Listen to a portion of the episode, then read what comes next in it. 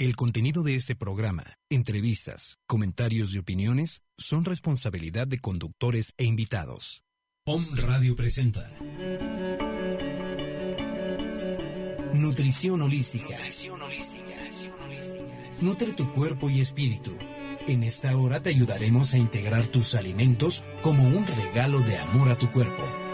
Queda con ustedes, Jacqueline Tirado. Bienvenidos.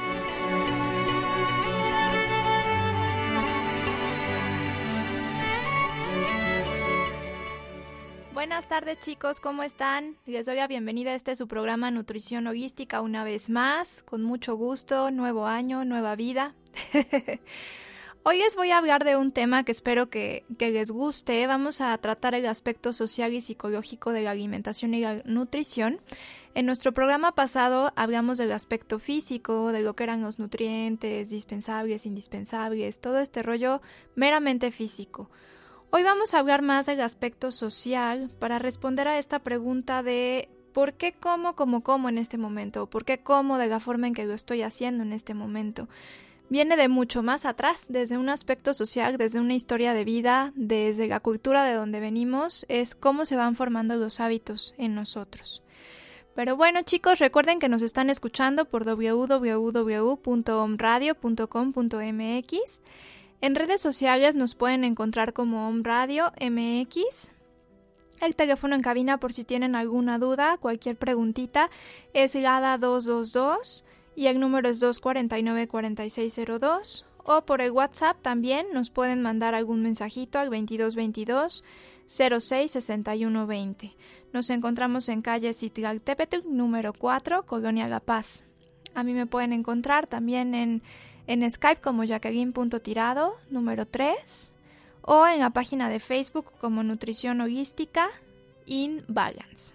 Pero bueno, chicos, después de tanto comercial, vamos a empezar con el aspecto social y psicológico de la alimentación. Los hábitos alimentarios como tal son las, las determinaciones permanentes que el hombre se da a sí mismo para nutrirse. Es el hábito, es la forma en que la cultura adopta de forma natural una forma de comer. Por naturaleza el hombre puede comer de todo, somos omnívoros, y en cada caso ha de elegir el tipo de alimentación que le conviene o satisface.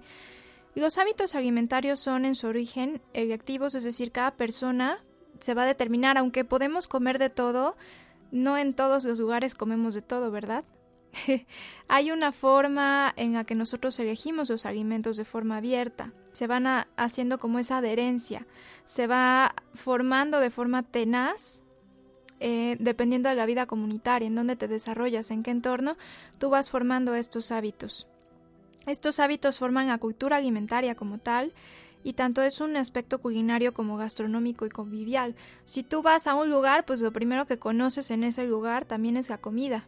Si no comiste y fuiste de viaje y no probaste lo que hacen en Europa o en Argentina o en cualquier otro lugar, es como si no, no hubieras conocido el lugar. Cuando se forman los hábitos alimentarios, eh, entran las distintas variables con las que la conducta humana se estructura de forma interna y externa. Hay diferentes aspectos que nos, nos van a hacer determinar ciertos hábitos de alimentación, que nos van a formar como personas. La primera, pues bueno, es la fisiológica, que era la que mencionábamos en el, en el programa anterior. En esta se incluyen pues las propiedades de los nutrientes, de los nutrimentos, que hacen al alimento fisiológicamente adecuado o inadecuado. ¿Verdad? Como yo comiendo mariscos, que me metí una intoxicada bien padre. Hay personas que, que comen mariscos y no les pasa nada, pero hay personas que los comen y se llenan de ronchas, ¿verdad? Entonces, fisiológicamente el alimento puede ser adecuado o inadecuado para ti, en tu forma muy determinada. Puede ser que alguien tolere de manera perfecta algún alimento y a ti no te siente bien. Y bueno, eh, los nutrientes nos ayudan tanto para el mantenimiento como la regulación metabólica, el funcionamiento de nuestro cuerpo para poder sobrevivir. Y lo que hablábamos pues en este programa anterior, que existen nutrientes que se pueden almacenar, otros que no se pueden almacenar, que hay cantidades ideales para consumir cierto nutriente, por decir si te pasas de minerales pues te puedes también intoxicar. Hay necesidades independientes. No cualquier persona tiene el mismo requerimiento de nutrientes, de lo que son carbohidratos, proteínas, grasas, minerales. Eso pues se determina a partir de la edad, el sexo, la región en donde se vive. No todos tienen el mismo requerimiento de nutrientes, depende también de la masa muscular. Si quieren ver todo este aspecto físico, pues recuerden que en evox.com pueden encontrar este podcast del programa, pueden encontrar el programa anterior en donde hablé específicamente de la cuestión fisiológica, física de la alimentación. Y también entra aquí pues el alimento que se antoja. Hay alimentos que se nos antojan porque tienen un componente que necesitamos. Hoy precisamente en la mañana estaba con una pacientita que me decía, bueno, pues es que se me antoja muchísimo el atún y se me antoja muchísimo la piña. En el programa de hipotiroidismo mencionamos que tanto la piña como el atún, el pescado, son ricos en, minerales, principalmente el yodo. Si se nos antoja mucho, pues es porque nos está haciendo falta algún tipo de mineral. Tú necesitas ese nutriente y tu cuerpo te lo va a pedir. El cuerpo habla. Entonces hay que prestar atención a aquello que te pide con frecuencia, ir analizando por qué, por qué se te antoja constantemente ese alimento. Y bueno, la segunda variable a partir de la cual nosotros formamos nuestros hábitos es la psicológica. La del hombre como ser dotado de sentidos. El alimento no es solo un vehículo de nutrientes, sino también es un vehículo de, de propiedades organolépticas. Tiene un color, tiene un sabor, tiene una textura, una temperatura, un, un, olor. No a todo el mundo le gusta comer los alimentos a la misma temperatura, no a todos les gustan. Hay personas que me dicen, pues no me gusta comer nada que tenga el color blanco. Hay ciertas cosas que formamos, ¿verdad? Estas propiedades pues van a estimular los órganos de los sentidos y se convierten más pues en un deleite, llevan una, información a la corteza cerebral y esta dimensión sensorial abarca dos aspectos, uno que es el sensitivo, que hace referencia a los órganos de los sentidos, y el sentimental, que se refiere al tono emotivo con el que el sujeto recibe esa impresión sensorial del alimento, respondiendo con ciertas actitudes, les aseguro que no a todas las culturas les gustaría comer una cucaracha frita, ¿verdad? Entonces, si tú ves esas características, lo aceptas o lo rechazas. Ahí también hay una cuestión emocional. O si en tu cultura comen cucarachas fritas, pues vas a decir si se me antoja. Depende también del lugar en donde tú te desarrollaste. Un ejemplo, por ejemplo, el chocolate. Hablemos del chocolate. Se ha clasificado pues por méritos propios como el alimento que ejerce mayor, mayor acción adictógena. Esta fuerza, pues, del chocolate procede de dos vertientes. Por un lado, actúan, pues, sus gratas cualidades sensoriales, como hablábamos ahorita. Pues es un sabor dulce, el poder aromático fuerte, la textura entre pastosa y cremosa es agradable. Por otro lado, los efectos psicofarmacológicos. Tiene ciertas sustancias el chocolate que crean también una adicción. Ustedes sabían que, el chocolate contiene unas sustancias que se llaman cannabinoides, que esas también están presentes en la marihuana. Pues bueno, esta composición del chocolate hace que a nadie le extrañe que este sabroso alimento pues nos ejerza una amplia presión, un antojo fuerte. Tiene una gama pues muy amplia de efectos sobre la vida psíquica de, de la persona. Por otro lado, pues alguien que se le antoja mucho el chocolate, que no duerme bien, o que tiene algún problema de depresión, pues quizás su cuerpo le está pidiendo dopamina o serotonina. También el chocolate es la materia prima para producir estas sustancias en el, cerebro o por ejemplo en el síndrome premenstrual. Cuando las mujeres estamos por menstruar, se nos antoja el chocolate con una forma intensa por la grasita que aporta. Recuerden que en ocasiones anteriores mencionábamos que gracias a, estos lípidos, a esta grasa, nosotros producimos hormonas, más aparte que nos da una buena fuente de energía, serotonina, dopamina, por eso es que se nos antoja el chocolate. También es cierto que, bueno, lo dulce ayuda al cariño. Todo alimento que es dulce es precursor de serotonina, de, de dopamina, que son neurotransmisores que están en su cerebro. El neurotransmisor pues es el que permite que tú mandes un impulso a diferentes zonas de tu cuerpo y te permitan tener movimiento, pensar, todas estas cuestiones. Y el chocolate pues es un precursor de, de estas funciones. Ah, ¿Cuántos no hemos visto esa imagen de la típica chica comiendo helado frente a la televisión, deprimida? Estoy triste, tengo frío, me siento solo, quiero un chocolate caliente con leche, ¿verdad?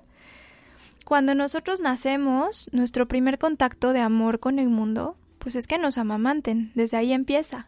Lo que tú empiezas a, a guardar en tu cerebro, en tus funciones, en tus hábitos. Entonces e, es el primer contacto de amor. Un bebito como conoce al mundo se empieza a meter todo a la boca, ¿verdad? Y de ahí nacemos, este crecemos y durante nuestro crecimiento si fuiste al doctor y te pusieron una vacuna y lloraste, seguramente si te portaste bien te dio una paguetita, ¿verdad? Nos empiezan a premiar con comida. Tu primer cumpleaños, hay un pastel, estás apapachado, hay regalos, todos festejándote, hay comida. Bodas, cumpleaños, bautizos, por lo menos aquí en México y creo que en varias partes del mundo, todo es alrededor de la comida. ¿verdad? Y desde ese momento nos están fijando esa relación de donde hay amor, cariño, compañía, hay comida. Y también por eso pues a veces empezamos a crear un poquito de ansiedad. Empezamos a comer por ansiedad para calmarnos, para tener ese apapacho, ese encuentro de amor, ¿verdad? Buscamos ese momento de afecto al comer. La tercera variable para la formación de los hábitos es la sociocultural y se refiere al hombre como ser social, como un sujeto relacionado con otro.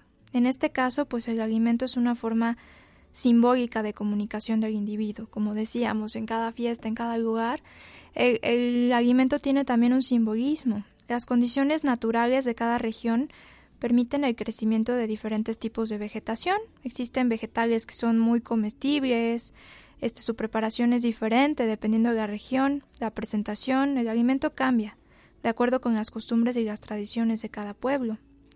Entre ellos, pues por ejemplo, los cereales son de suma importancia por ser la base de la alimentación de la población. Si se dan cuenta, pues el maíz, el trigo y el arroz son los cereales principales que se consumen en todo el mundo. Sin embargo, cada uno de ellos se utiliza preferentemente en una región como base de la alimentación. El maíz pues se, se consume aquí en Latinoamérica, el trigo en Europa y Canadá y Estados Unidos, y en Asia y en Oceanía, y son base de la alimentación. Y les aseguro que muchos mexicanos no, no se imaginan su comida sin una tortilla, ¿verdad? O sin, sin un sope o tantas presentaciones que existen. Tan solo pónganse a analizar cuántas presentaciones hay de maíz en México o cuántas presentaciones de arroz en Asia o de trigo en, en Europa, en Canadá, en todas estas regiones, ¿verdad? Al ser considerados como nuestros sus alimentos precisamente es que toman una dimensión cultural, que los dotan de un aspecto simbólico especial, en virtud del cual pues comprendemos que la carne de cerro, de ser, de perro pudiera comer alguna tribu de los indios americanos, comían carne de perro. Mientras que al hombre europeo pues le horrorizaba tomarla, ¿verdad? Podría, ustedes piensen, podría un mexicano, un andaluz, un gallego, un europeo, un gringo, perdón, una persona de Estados Unidos, sentarse a comer con los, con los que comían pues este tipo de, de alimentos, perro o cigarras gigantes, fritas, servidas. Estoy seguro de que preferirían mejor un, un gazpacho, una paella o nosotros unas chalupas que comer una cigarra frita o una cucaracha gigante, ¿verdad? ¿Qué significa carácter simbólico de un alimento? Un símbolo es un fenómeno físico. Un trozo de carne de cerdo, por ejemplo, revestida del significado intelectual, moral o religioso que se le confiere dentro de una cultura. El cerdo está prohibido por la cultura judía y musulmana y es aceptado por la cristiana. Por eso su potencia de vocación trascienden mucho, su apariencia sensible y su simple cualidad de nutrientes. Los hábitos alimentarios son símbolos e incorporan símbolos. Un ejemplo eh, aclara eh, que puede aclarar este aspecto cuando en el siglo XVI o XVII alguien se veía eh, en España tenía que demostrar que no tenía mm, que no era de la religión musulmana o judía al comer carne. Ese era un símbolo de garantía de que él no tenía ninguna comunicación ni, ni rastros en su sangre ni herencia por parte de judíos o musulmanes. Debían de comer carne de cerdo enfrente de, de esa cultura. Cuando viajaban o iban a alguna otra zona, al comer eh, un jamón de cerdo, demostraban que, era, que no eran de la cultura judía ni musulmana, por ejemplo. Y pues este poder intelectual de simbolizar, el hombre crea las formas permanentes de conducta en que la cultura se relaciona con el, alimento. Ahí es a donde se forman esos hábitos alimentarios. Los hábitos de alimentación del hombre se sostienen sobre pautas colectivas incorporadas en el individuo como costumbres, en las cuales se refleja tanto la tradición cultural antigua como el modo presente de enfocar la vida. No es suficiente que una cosa sea comestible para que acabe siendo comida por el hombre. Acuérdense que somos omnívoros. Esto ocurre si lo, lo consienten los parámetros culturales del pasado y del presente y lo enraizan en su mente con una cierta personalidad. Si en tu cultura se ve bien comer eso, vas a comerlo. El ser humano puede comer insectos y tienen proteínas también, quizás tienen quitina que que evita que absorbamos ciertos nutrientes. Aquí en México, por ejemplo, se comen los chapulines, los hacen con los hacen tostados. Y recuerdo muy bien en una clase de, de ciencias sociales de la alimentación que yo no me atrevía a comer chapulines. Y pues durante mi vida yo nunca vi ni a mis papás ni a nadie en mi casa a comer chapulines. Y fue ese reto de, bueno, come algo a prueba de tu cultura, a prueba de lo que has aprendido. En contra de eso, atrévete a probar algo nuevo. Pero sin embargo, pues no es así como de que pensara, se me antoja un chapulín, porque no estaba dentro de mi cultura, dentro de lo que he aprendido. Cuando el hombre puede elegir, escoge el objeto de su preferencia sentimental, eh, por lo que sus antepasados comieron antes que él. Por eso es que nosotros elegimos de acuerdo a lo que vimos en nuestro entorno, en nuestra casa y pues aceptará una nueva información acerca de la nutrición cuando la pueda, la pueda amalgamar a sus patrones, como les digo. Si dentro de mis costumbres y creencias digo, bueno, está bien, voy a comerme un chapulín, me lo como, pero no estaba dentro de mi cultura, dentro de lo que aprendí en casa, en mi familia. Se cuenta este, una experiencia muy ilustrativa para nuestro caso eh, que un médico que tuvo en, una en Bengala Occidental, en la India. Un hindú cree que los alimentos se dividen naturalmente en fríos y calientes, por ejemplo, él era un médico. No pudieron eh, darle, haz de cuenta que este, este médico quiso darle algo de comer a esta tribu, pero ellos dividían en fríos y calientes sus alimentos y los clasificaban como buenos o malos. El médico pues tuvo que prescribir para una infección del aparato respiratorio ingestión de ácido ascórbico en forma de, de jugo de naranja, unido a un plato de arroz cocido, fácilmente digerible, pero en la dieta no fue aceptado por los pacientes porque consideraban fríos tanto a los alimentos como a la enfermedad. El médico tuvo acierto en ciertas características, por ejemplo, aconsejó el jugo de naranja que se le pusiera miel. El jugo de naranja pues era considerado frío para esta tribu hindú y entonces no, no era aceptado para ir para suministrarlo en una enfermedad infecciosa, pero la miel era considerada caliente. Entonces ellos aceptaron tomar el jugo de naranja con miel porque la miel era caliente.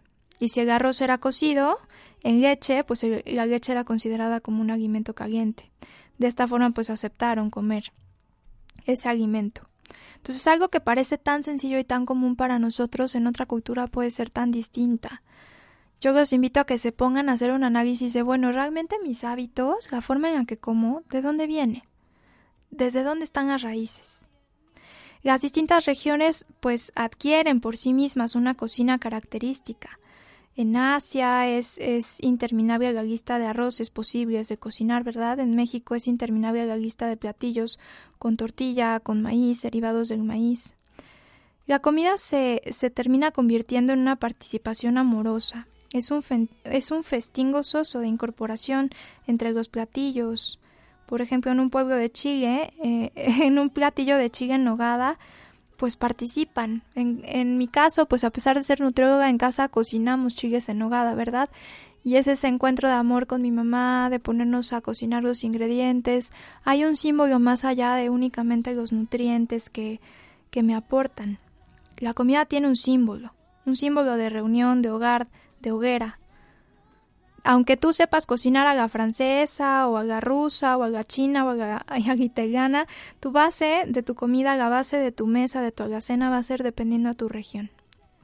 Y hoy en día, pues bueno, ¿por qué comemos de la forma en que lo hacemos? ¿Por qué estamos de moda, por ejemplo, los nutriólogos? ¿Por qué la radiodifusora decidió poner una nutrióloga acá? ¿Por qué se puso tanto de moda? Existe una fuerte inconformidad hacia el propio cuerpo, hacia, hacia la propia figura. Yo lo he visto de manera constante en el consultorio, pacientes que se agreden, que se hablan feo, y la mayoría, pues hay una agresión, una inconformidad con la, la forma en la que está estructurada su cuerpo. Y pues es que de manera inconsciente vamos adquiriendo costumbres, influencias por parte de nuestras amistades, compañeros, medios de comunicación. Los principales modelos que impactaron y produjeron un gran cambio en las diferentes sociedades que fueron difundidos por los medios de comunicación y han ido cambiando con el paso del tiempo. Por ejemplo, comparen la estructura de Marilyn Monroe, que era más voluptuosa, se habla de una estructura que es de Twiggy, que en los años 60 era de extrema delgadez. O vayan prestando atención a, a los concursos de belleza, cómo se ha ido cambiando. Busquen un concurso de belleza de los años 60, 50 y analicen la estructura del cuerpo hasta las Barbies que venden para las niñas. Hace años tenían una estructura más voluptuosa, hoy ya se exige un cuerpo extremadamente delgado. Claro, hay diferentes vertientes. En hombres, pues buscan ser musculosos, llegan al consultorio buscando tener más masa muscular, más figura, ser musculosos y las mujeres buscan ser delgadas, pero a un extremo en el que ya mencionamos, ya estás en tu peso ideal, y hay mujeres que dicen, no me importa, yo quiero ser más delgada, aunque, aunque tenga alteraciones en mi periodo menstrual, pase lo que pase, yo quiero ser más delgada. Y yo creo que ahí sí hay que hacer un alto, de checar, ¿realmente estoy queriendo adelgazar por salud? O simplemente por, por cultura, por cumplir con una cierta norma que yo me he hecho. Estas tendencias de la preocupación por la apariencia física no solo se manifiestan en adultos, sino también en adolescentes y niños, y no solo en regiones de, alto poder adquisitivo. Yo estando en la sierra haciendo mi servicio, me tocaron, me tocó atender un caso de una niña que tenía bulimia y estando en la sierra de Puebla, ¿verdad? Muchos a causa pues de, de lo que observan en sus hogares es que van teniendo esta cierta ansiedad por una figura o por lo que reciben de la influencia de sus compañeros, amigos, de los medios de comunicación. Como les menciono, pues qué vemos en los comerciales, qué vemos en los concursos de belleza, ¿verdad? ¿Qué nos están invitando? ¿Qué figura se muestra desde las muñecas que juegan las niñas, las Barbies, ¿verdad? Eh, en lo personal, pues les digo, me tocan casos de mujeres que se preocupan por la delgadez, por el cómo se ven, por su estado de salud no tanto y a pesar de adelgazar, de adelgazar, de verse más delgadas, se siguen viendo gordas. La mayoría de las mujeres se dicen obesas, y siendo que su porcentaje pues no, no está en un rango que se considere obesidad, ¿verdad? Su porcentaje de grasa. A lo largo del tiempo pues se ha ido modificando la forma de comer, las comidas lentas en casa, formadas por tres platillos en las que convivíamos todos en familia, pues van cambiando, ¿verdad? ¿Verdad, Robert? Tú estás aquí, lejos de casa, ¿cuántos no se van a estudiar a otro lado y ya no, ya no estás en casa con tus tres tiempos de comida o los que acostumbren en tu cultura? Yo, yo estoy consciente de que todo esto va cambiando, ¿verdad? Eh, pues ya ahorita pues ya son más reducidas, generalmente bocadillos, un solo plato, se consumen de manera acelerada, en compañía más bien de amigos, vamos teniendo esa influencia de compañeros, de amigos, ya no tanto de familia. Y también obtenemos un modelo ideal ahí. Nos empezamos a exigir un modelo. Nos empezamos a exigir ser alguien más, alguien que no somos a veces. A veces nuestra complexión grande no nos va a permitir vernos totalmente delgadas. Yo, por ejemplo, no soy una complexión esquelética, pero es mi complexión sana y hay que aceptar y amar a nuestro cuerpo como, como es. Yo como consejo pues les pido que se pregunten, ¿realmente quieren aprender a comer para estar sanos como un regalo de amor a su cuerpo? ¿O lo hacen para cumplir un modelo ideal, para ver un reflejo en el espejo que les dé un consuelo temporal, una alegría temporal? ¿De dónde viene el modelo ideal del cuerpo que estoy persiguiendo? ¿A quién le quiero demostrar algo? ¿De quién necesito aprobación? ¿En dónde, quiero embonar? ¿Por quién quiero ser aceptada? ¿Por qué, me, ¿Por qué me reprendo? ¿Por qué agredo mi cuerpo? Les aconsejo ampliamente el libro de, de los cuatro acuerdos, por ejemplo, ahí Miguel Ruiz les habla de, de un sueño heredado que nos meten en la cabeza. Un sueño que a veces ni siquiera es nuestro sueño, estamos persiguiendo el sueño que nos metieron a través de la cultura. Analiza más bien de dónde viene ese supuesto sueño que está en tu cabeza, ese ideal, ese modelo que tú estás persiguiendo. Si realmente quieres cambiar un hábito por amor a tu cuerpo, por estar sano, por cuidar a tu, a tu compañero, a tu vehículo en esta vida, pues existen diferentes consejos, diferentes cuestiones que, que van más allá de, del aspecto físico, de lo que me dijo mi cultura. Eh, ¿Qué necesito para cambiar mi hábito? Dialoga contigo. Dialoga como si tú fueras el adulto y tu cuerpo fuera el niño que tú, que tú cuidas. Bukai, por ejemplo, en, en un programa muy bonito que está incluso en YouTube, hay diferentes videos, hay diferentes libros de Jorge Bucay. Él nos dice, tú eres el protagonista de tu vida, de tu propia vida. Puede ser que todavía no lo sepas, pero e-, eres el protagonista de tu vida, el director de la trama, aunque no seas el único actor de la historia, que sería muy aburrido si lo fueran, ¿no crees? Necesitamos a diferentes personas también formando parte de, de otros papeles, pero eres el protagonista del que depende toda la trama, aquel del que depende de última instancia todas tus cosas. Eres responsable de todo lo que sucede contigo, en más o en menos. Eres el responsable para siempre de tu vida. Pregúntate, ¿Qué es lo que quiero para mí? Como les mencionaba, ¿realmente solo quieres ver un reflejo en el espejo? ¿Ver una figura? ¿Por qué quieres ver eso? Pregúntate desde ahí, ¿por qué, ¿por qué yo me exijo? ¿Qué veía en casa? ¿Qué me enseñaba mi mamá? ¿De quién aprendí a reprenderme? ¿Por qué me castigo? Como si yo fuera el niño al que hay que castigar que reprender. Y Bukai propone una definición que a mí me gusta mucho, que es autodepender. Dice que la independencia no existe, que existe la autodependencia. Y significa dejar de colgarte, autodepender significa dejar de colgarte del cuello de otros. Claro, necesitas ayuda de otros que en algún momento pues te van a dar ese, ese empujoncito, pero mientras tú tengas la llave de esta puerta, esté cerrada o abierta, mientras tú tengas la llave nunca estarás encerrado. Autodepender significa hacerte cargo de ti mismo. ¿Cuántas veces dicen, pero es que eso es egoísmo? Si yo trato de ver por mí es egoísmo. ¿Y no se les hace más egoísta una persona que trata que todo el mundo la haga feliz, la complazca? Quizás, quizás yo tengo alguno de, esos problemas y trato de complacer a otros. Trato de entrar en un modelo, trato de ser aceptada. Quiero ser delgada para ser aceptada, para que todos me digan, ay, qué bonita te ves, para que otros me devuelvan ese reflejo. Pero ¿por qué no mejor, en vez de pedir ese reflejo a otros, te lo das tú? ¿Por qué no apapacharte tú? ¿Por qué no decirte tú que te ves bonita? ¿Verdad? Autodepender es contestar tres preguntas básicas, que es ¿quién soy? ¿A dónde voy? ¿Y con quién voy? Pero en ese orden, porque cuidado con tratar de decidir a dónde voy dependiendo de con quién voy, porque ahí sigue siendo la misma aceptación. Yo no sigo mis sueños, este, no cuido mi cuerpo porque yo voy hacia donde van todos, a ser delgados, a, a ser musculosos. El cuerpo no, no importa, realmente es que tú seas feliz. Cuidado también con tratar de definir quién soy a partir de quién me acompaña. No puedo definir mi camino a partir de ver el tuyo y no puedo definirme a mí por el camino que estoy recorriendo. Voy a tener que darme cuenta. Soy yo el que debe definir primero quién soy. Eres tú el que definirá primero quién eres. Eres tú el que decidirá primero cuál es tu camino. Decide entonces quién te acompaña, ya que tú hayas decidido tu camino. Hay veces que, que me dicen las pacientes, Jackie, pues es que no sigo la dieta porque mi marido no come eso que yo como. ¿Cómo? Ahí es a donde yo me pregunto, ¿tú no comes porque él no come eso? ¿O no vas a hacer alimentación porque tus hijos no comen eso? ¿Quieres aprender a comer? ¿Quieres aprender a nutrirte?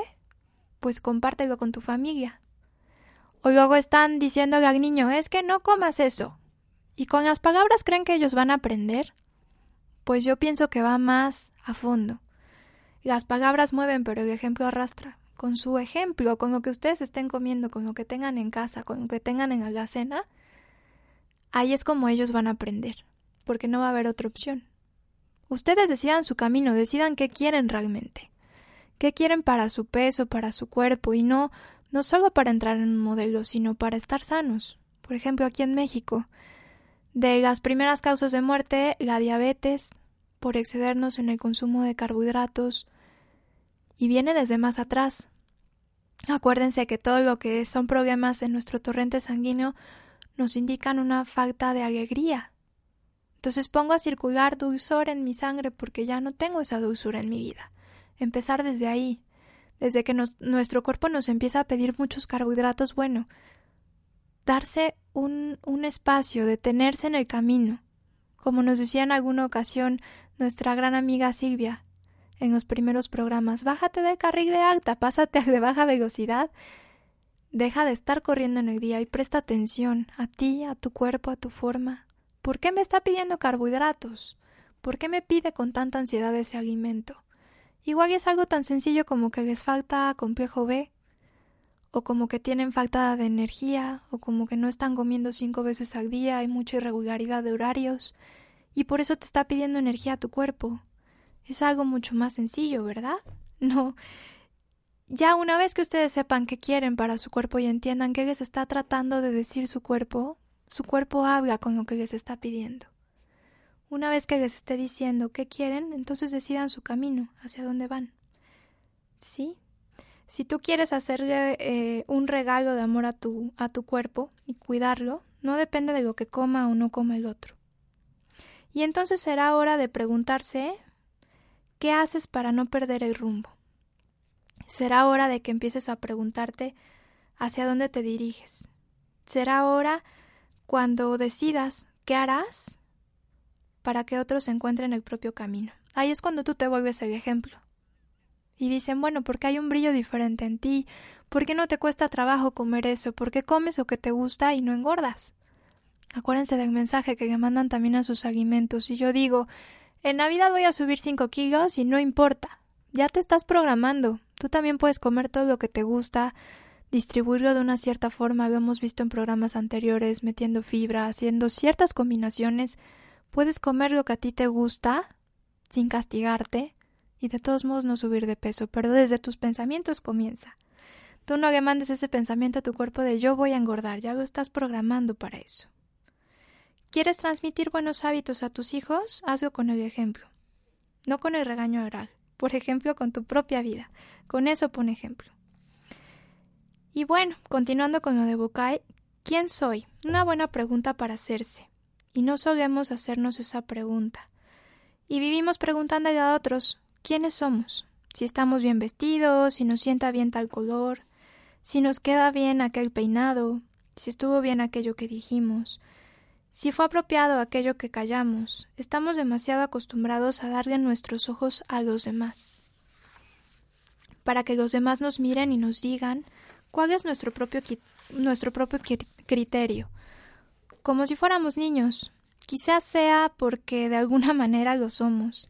Existen en nosotros aquel niño que alguna vez fuimos. Cuando cumplimos nueve años, no dejamos de tener siete, ni ocho, ni seis. Cuando cumplimos 15 seguimos teniendo 14 y 7 y 8 y 6. Cuando cumplimos 40 seguimos teniendo 15 y 8 y 6. ¿Y cómo no conservar actitudes de aquellas edades si esos niños siguen viviendo dentro de nosotros? Seguimos siendo los adolescentes que fuimos, los niños que fuimos. Pero este niño no puede hacerme dependiente. Este niño aparece y se adueña de mí, de mi personalidad, cuando algo pasa, porque estoy asustado, porque algo me pasa, porque tengo una preocupación, porque tengo miedo, porque me perdí. Cuando eso pasa, se necesita de un verdadero adulto que se haga cargo de ese niño. Actúen como su propio adulto y su propio niño. Apapachen a su cuerpo como si fuera su niño pequeño, a quien hay que cuidar. Si ese niño vive en ti, apapáchalo, dale amor, dale cariño, pregúntale por qué hace berrinche, por qué no quiere dejar de comer golosinas, o también pregúntale qué se le antoja. Si ya es una preocupación, una ansiedad por dulces extrema, pues pregúntale ¿por qué quieres golosinas de forma constante? O también apapáchalo diciéndole bueno, siempre soy restrictiva, siempre te doy cosas sanas, ¿qué se te antoja comer hoy? No te la pases regañándolo y reprendiéndolo y premiándolo. Ve con amor, con cariño a tu niño interior. Ve a tu cuerpo como ese niño pequeño, como ese hijo que hay que cuidar. Pídele perdón. Dile que lo amas, háblale con ternura, pregúntale qué necesita, por qué se enferma. Acuérdense que todos los extremos son malos. Si veo la alimentación como un, como un sacrificio y me sacrifico, pues me mutilo. Si yo hago pensar a mi niño interior que es un sacrificio si así lo hago ver, si me sacrifico me, mutilo, podré conseguir tu lástima, tu gratitud, tu desprecio, tu consideración. Si cancelo mi vida por ti, jamás podré conseguir que me quieras. Si yo le hago pensar a mi cuerpo que te estoy mutilando, que te estoy sacrificando en comer sano, pues así lo va a ver siempre. Si quieres quererte a ti mismo, no veas como un sacrificio lo que te das. Haz de tu vida algo que valga la pena. No hagas de tu niño interior un niño castigado eternamente. ¿Cómo es un niño? Si quiere llorar, llora, y va a llorar aunque le digas cállate, cállate, cállate, va a llorar intensamente. Y aunque el papá le diga que se calle, él va a seguir llorando. Sienta al cien por ciento. Deja que esa energía fluya. Deja que sus emociones fluyan. No se, vida, no se pasa la vida tratando de controlar su llanto. Si haces eso se prolonga. Entonces analiza qué te está tratando de decir tu cuerpo, por qué te pides alimento, qué emoción estás, estás tratando de aguantar. Si quieres hacer un plan de alimentación, no lo hagas como un sacrificio. No hagas creer a tu niño interior que es un sacrificio. Acuérdense que las cosas que valen la pena pues duelen. Decimos, vale la pena, vale la, pena, la, pena penar por algo que amamos. ¿A poco no? No es lo mismo decir, ay, tengo fuerza de voluntad bárbara. A mí llegan pacientes y me dicen, es que tengo una fuerza de voluntad, Jackie, buenísima, la voy a hacer perfecta. Pero ¿desde qué punto de vista soy buenísimo? ¿Reprimiéndome? ¿Limitándome? ¿Privándome? ¿Prohibiéndome? A decir, Sé que voy a seguir mi alimentación porque quiero estar sano, porque me amo, porque quiero sentirme bien, porque es el regalo, de amor que le hago a mi cuerpo. Entonces ya cambió el esquema. Ya cambió la forma en que mi niño interior lo sintió, ¿verdad? Si quieres cambiar un hábito, no lo veas como un sacrificio. No programes a tu cerebro como un sacrificio. No lo pases y pases por la mente, no le des vueltas. Repetimos constantemente esa frase ¿vale la pena? Esto no vale la pena, el otro vale la pena, pero sí o no, como les digo, vale la pena penar por aquello que amas, por lo que te importa. Cuando algo te interesa, no te importa lo que valga, lo haces. Entonces, si quieren hacer un cambio en su vida, en sus hábitos de alimentación, háganlo desde el amor. Ama profundamente a tu cuerpo, ámate realmente y profundamente, acaríciate, agradecete, pídete perdón, hazte regalos, cuídate, como si tú fueras ese niño preciado. No conozco a una sola mamá que le diga a su hijo no comas, o que pasen y pasen horas y que le digan al niño no, no comas, no, mejor apúrate, haz tu tarea, no comas. Yo he visto mamás que hacen todo lo posible porque sus hijos estén bien nutridos. No conozco a una sola mamá que diga no me importa, pase lo que pase, que no coma, que coma lo que quiera. Haz de ti ese hermoso pequeñito, cuídate como tu tesoro más preciado. Descubre en ti tanto a ese niño que vive en ti como al adulto, que puede hacerse responsable de él.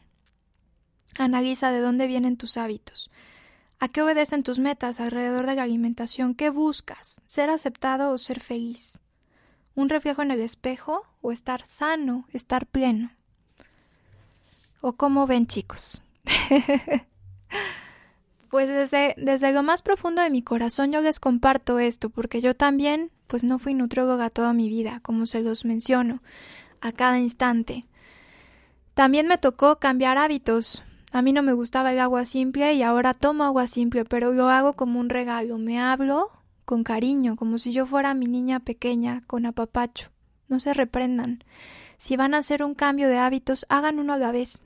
Si intentan meter ejercicio y alimentación y todo al mismo tiempo y reprenderse, presionarse, entonces no van a conseguir nada. Vayan poniendo metas pequeñas y háganselo como un regalo. Ok, hoy voy a tomar agua. Cuerpecito hermoso, te regalo hoy tomar agua para que estés sano, para que estés bien.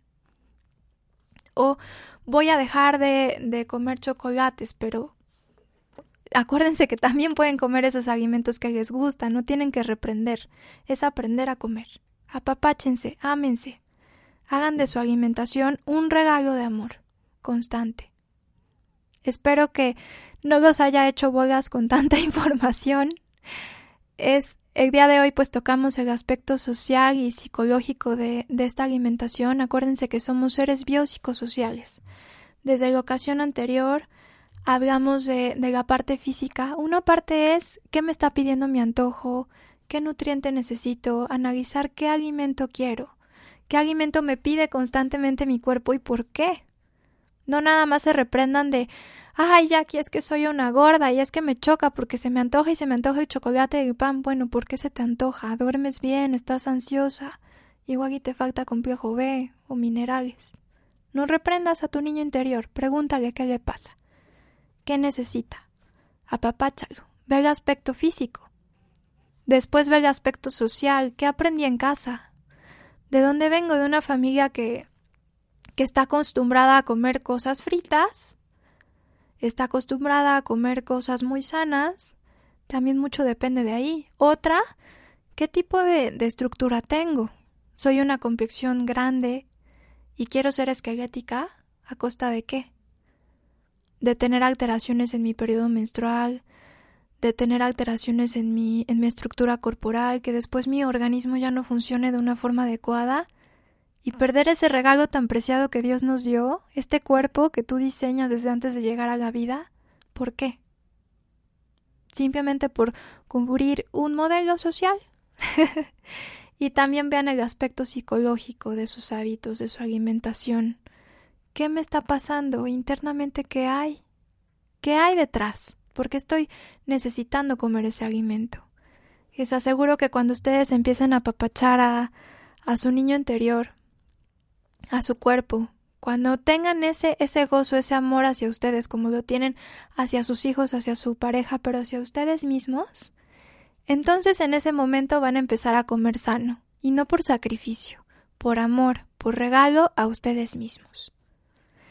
Pues espero que haya sido de su agrado el día de hoy el tema. Me, me gusta también compartir la parte psicológica, emocional, porque como les digo, desde que nacemos, nuestro primer contacto de amor es que nos amamanten. Desde ahí empezó todo. Buscamos ese aprecio, ese amor por parte de los alimentos. Entonces no se reprendan, no se regañen. Mejor ahonden en el tema, vean dónde están las raíces de esos hábitos que quieren cambiar. ¿De acuerdo? Si en alguna ocasión pues quieren alguna consulta de nutrición, recuerden que me pueden encontrar en el 2221 75 31 70. También en la página de Facebook, de hecho, ahorita hay regalitos. Si son, si a las primeras tres personas que le den me gusta a la página Nutrición Holística Imbalance, que está en Facebook, van a recibir una consulta de nutrición o de terapia holística. Ustedes van a elegir qué quieren. También me pueden encontrar en Skype como tirado número 3, también para consultas a distancia, en cuanto a nutrición, en cuanto a terapia holística. De todo corazón, con todo cariño, con todo amor, espero que esta información les haya servido para tener ese encuentro con su niño interior, con la nutrición desde un aspecto de amor a ustedes mismos. Y pues bueno chicos, la próxima semana vamos a ver un tema que seguramente les va a interesar. Vamos a hablar acerca de la obesidad desde el aspecto físico, emocional. Vamos a dar tips para control de peso, que eso seguramente les interesa ahorita en enero. En enero nos ponemos de moda los nutriólogos y hoy saben por qué estamos de moda, por la cuestión emocional, lo que nos mete la cultura. Entonces, pues espero verlos por aquí la próxima semana. Gracias a todos los que me regalaron un momentito para escucharme, a todos los lugares en donde se tomaron un, tiempo para escucharme. Ya por aquí Robert me mandó. Yo con esto de la tecnología tengo un poco de problemas a veces. Saludos a Los Ángeles, a San Diego, a Monterrey, a Zacatecas, a Puerto Vallarta, a Guadalajara, a León, a DF, a Bolivia, a Puebla, por, por supuesto a todos los de la ciudad de Puebla. Gracias a todos los que se tomaron ese momentito. Saludos a Caro, hermosa, que también me, me mandó su felicitación por el programa de hoy, con mucho amor, también mi paciente. un saludo a todos, a mi familia, a todos aquellos que se tomaron un momentito de escucharme el día de hoy. Espero que nos, nos veamos por aquí la próxima semana. Les digo con el tema de obesidad. Que tengan una excelente tarde. Les mando un fuerte abrazo. Que sea un año de pura felicidad, de paz mental. Que amen mucho su cuerpo. Es una oportunidad para amarse un poco más cada día.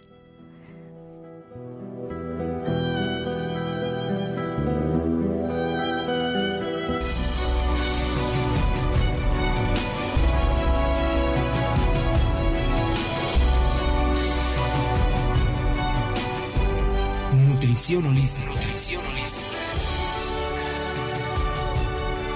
En esta hora te ayudamos a integrar los alimentos que te gustan sin afectar tu salud. Te esperamos con más nutrición holística en nuestro siguiente programa.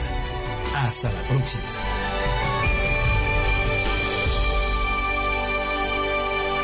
Esta fue una producción de Home Radio.